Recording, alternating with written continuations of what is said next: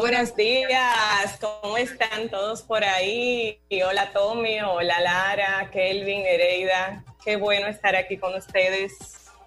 Te hicimos levantar muy temprano, conociendo a Katy que ella está madrugando y literalmente está madrugando. bueno, yo me despierto temprano, que me levante es otra cosa, pero yo me despierto. Katiuska, este, teníamos desde hace mucho tiempo interés de conectar contigo para que nos contaras un poquito de todas estas iniciativas que estás haciendo, nos hablaras un poquito de tu libro y darle un chance a los radioescuchas en un tiempo tan difícil como este de externar algunas de sus inquietudes. Les invitamos a que pueden hacerlo a través del, del WhatsApp 829-458-1042, aquellos que ya tenemos algunas preguntas que estaban desde la semana pasada, algunas bastante fuertes, pero eh, si, se, si, si, quieren externar algunas inquietudes, pueden hacerlo a través de esa vía o a través de la emisora 809-337. 338-1037 es el teléfono de la emisora.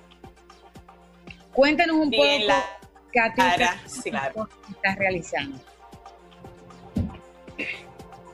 Pues fíjate, eh, esto del libro que ya tiene un año, y gracias a Dios, circulando, el libro Conectando.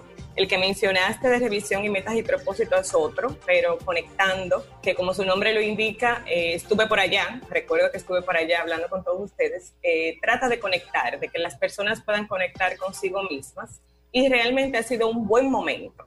Eh, mucha gente me ha escrito, ya leí el libro, todo el mundo ya se conectó, conectó consigo mismo. Es momento para eso realmente. Y pues eh, esto que mencionabas de un minuto de bienestar, eh, que también hace tiempo venimos haciendo, eh, surge el cambio a que sea un podcast corto, preciso, motivacional, que las personas no puedan decir, ay, es que esto es muy largo, yo no me voy a poner a oírlo, yo no tengo tiempo, o, o ay, ya me perdí, sino que son mensajes cortos, positivos, que te dan el aliento para tú poder tener un mejor día, porque ese es el objetivo. Dentro de todo esto que está sucediendo, nosotros debemos tratar de tener un día a la vez el mejor día que podamos. Y esto es un día a la vez, esto no es una carrera. O sea, no estamos quién lo va a hacer mejor, quién lo está haciendo mejor. No, no se trata de eso. Se trata de que cada uno, de acuerdo a sus capacidades, a sus herramientas, a lo que es como ser humano, pueda llevar cada día de la mejor forma que pueda. Y eso es lo que busca un minuto de bienestar. También eh, pues está el proyecto Amar lo que tengo, que ya conoces, que es el más viejo de todos, que es el proyecto que como su nombre lo dice, nos indica amar nuestra realidad, lo que somos, lo que tenemos y a desear un poquito menos aquello que no tenemos sin necesidad de conformarnos, porque no se trata de conformistas, pero sí de aceptar cada realidad que viene. Y ha, y ha sido muy importante en este momento de pandemia. Por eso nosotros hemos creado más espacios, diferentes espacios, tratando de llegar a todos, para que las personas entiendan que no importa la realidad que venga, si la actitud con la que las recibimos es la correcta, será menos difícil el tránsito de ellas. Es tan simple como es.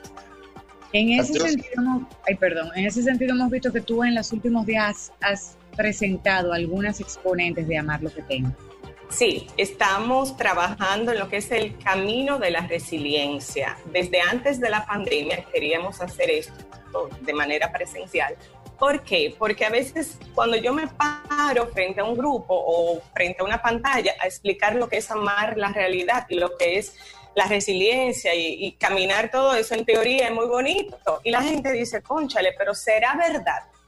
¿De verdad yo podré tener un camino de resiliencia después de vivir esto tan difícil? Entonces, ¿qué mejor que tú tener el testimonio de personas común y corriente, ni son speakers, ni son nada. O sea, personas del diario vivir que han pasado por este consultorio o que han pasado, qué sé yo, por hasta por uno de los grupos de apoyo, que han caminado con todas sus herramientas ese camino de resiliencia. Y a través de ese webinar lo que van a hacer es contarnos cómo lo hicieron.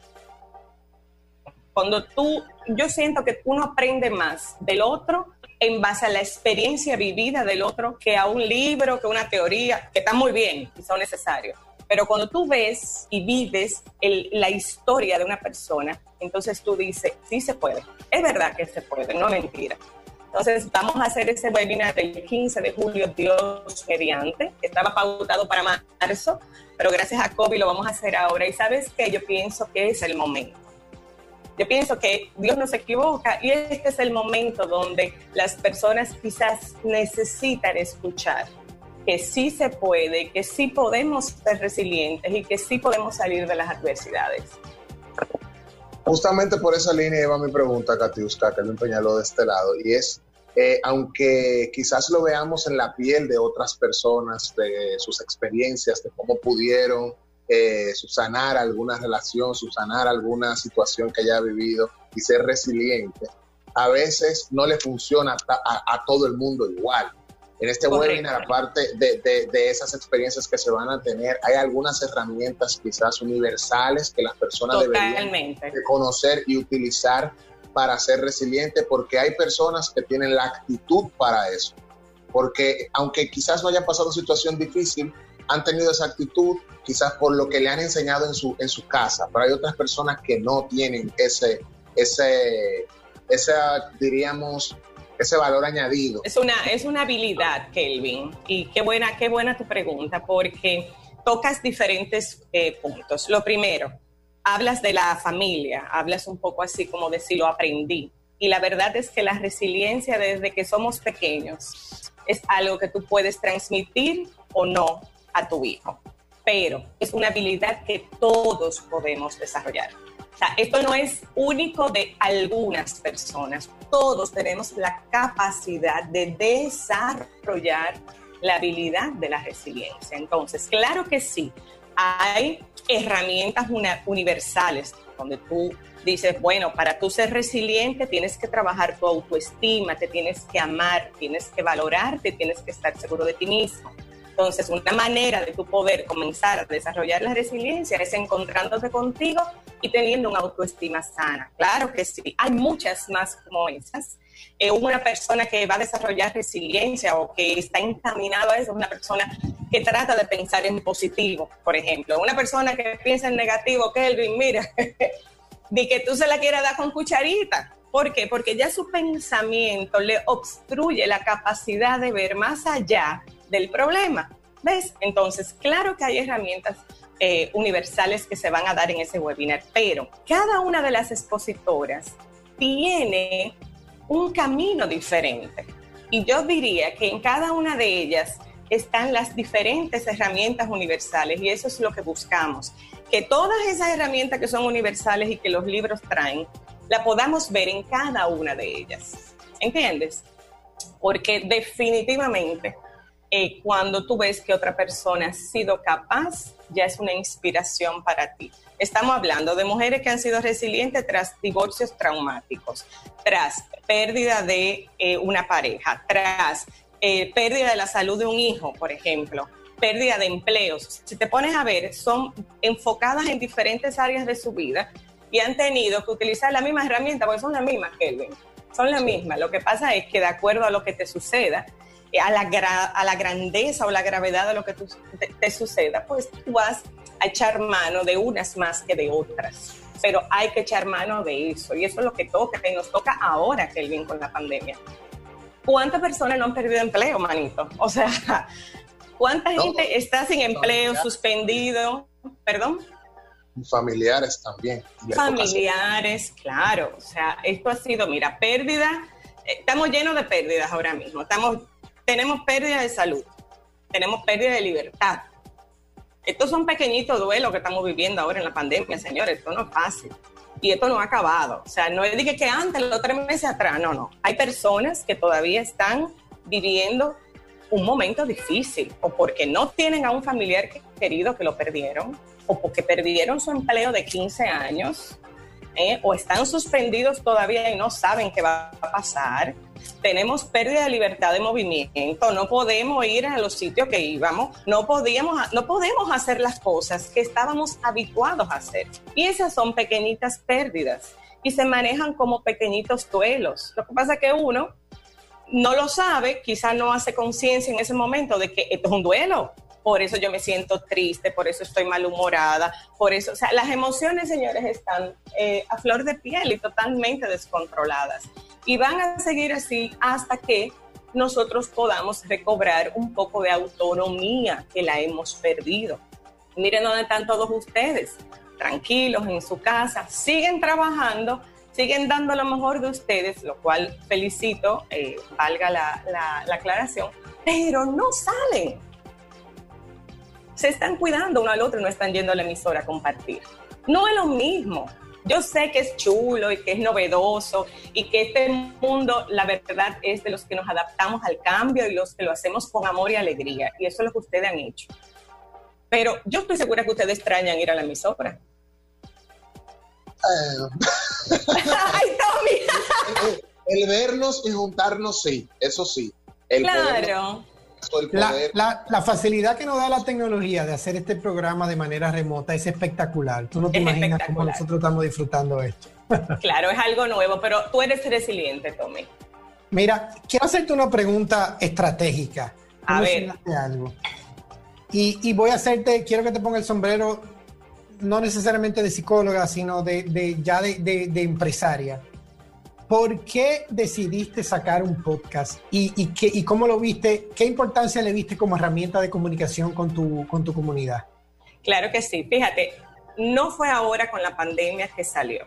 Ya viene desde en otros momentos, ya lo había hecho, pero lo había hecho de una forma no importaba si duraba media hora, si importaba si duraba 15 minutos, pero ahora... Pero ¿qué te motivó a decir, quiero utilizar un podcast como una herramienta mía de comunicación?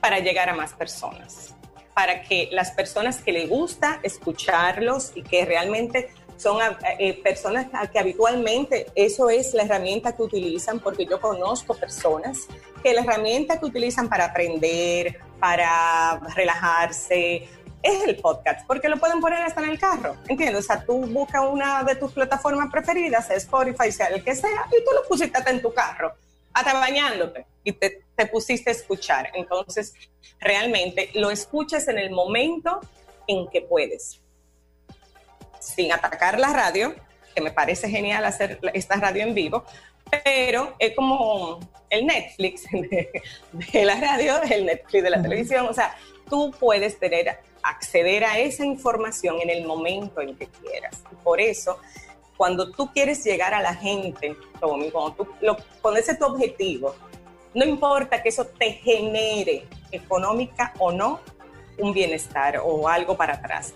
Lo que las personas que trabajamos acompañando a otros y que tenemos la responsabilidad de un servicio a los demás, debemos utilizar todas las plataformas disponibles para llegar a la gente. Porque si no, tú eres un comerciante. Entonces, no todas las personas que nacimos para servir nos vamos a ir por la línea de, de, buscar un beneficio económico siempre. Entonces, está el podcast. Perdóname que aproveche tu pregunta para decir esto. Yo me pasé tres meses haciendo grupos de apoyo para mis mujeres, totalmente gratuito no porque, ay, la Santa Catiusca, no, había una necesidad. Todas estas mamás volviéndose locas dentro de la casa, atendiendo a los niños, haciendo el homeschooling, haciendo su trabajo desde la casa, atendiendo al esposo, limpiando, cocinando, sin pensar en toda la carga emocional que traía la enfermedad en ella, que es la misma que trae en todo el mundo. O sea, todas estas mujeres estaban al borde un colapso. Y eran pacientes mías o fueron pacientes mías o pertenecían a otros grupos de terapia más pequeños que de repente tenían una necesidad. Y mi responsabilidad, no solo como psicóloga, sino como mujer, era el crear ese espacio. Y todavía ese espacio está abierto, porque la gente necesita desahogarse, ¿entiendes? Claro. Seguimos, vamos a seguir con ese tema que me encanta, porque yo soy un, eh, digamos, profeta de las nuevas tecnologías, de los nuevos puntos de contacto con los consumidores, y me encanta el tema de los podcasts también. Entonces, de alguna manera, eh, vamos a seguir hablando de eso. Ustedes no se vayan, tenemos que hacer una breve pausa comercial y ya volvemos en nuestra conversación con Katiuska Suárez el día de hoy. 103.7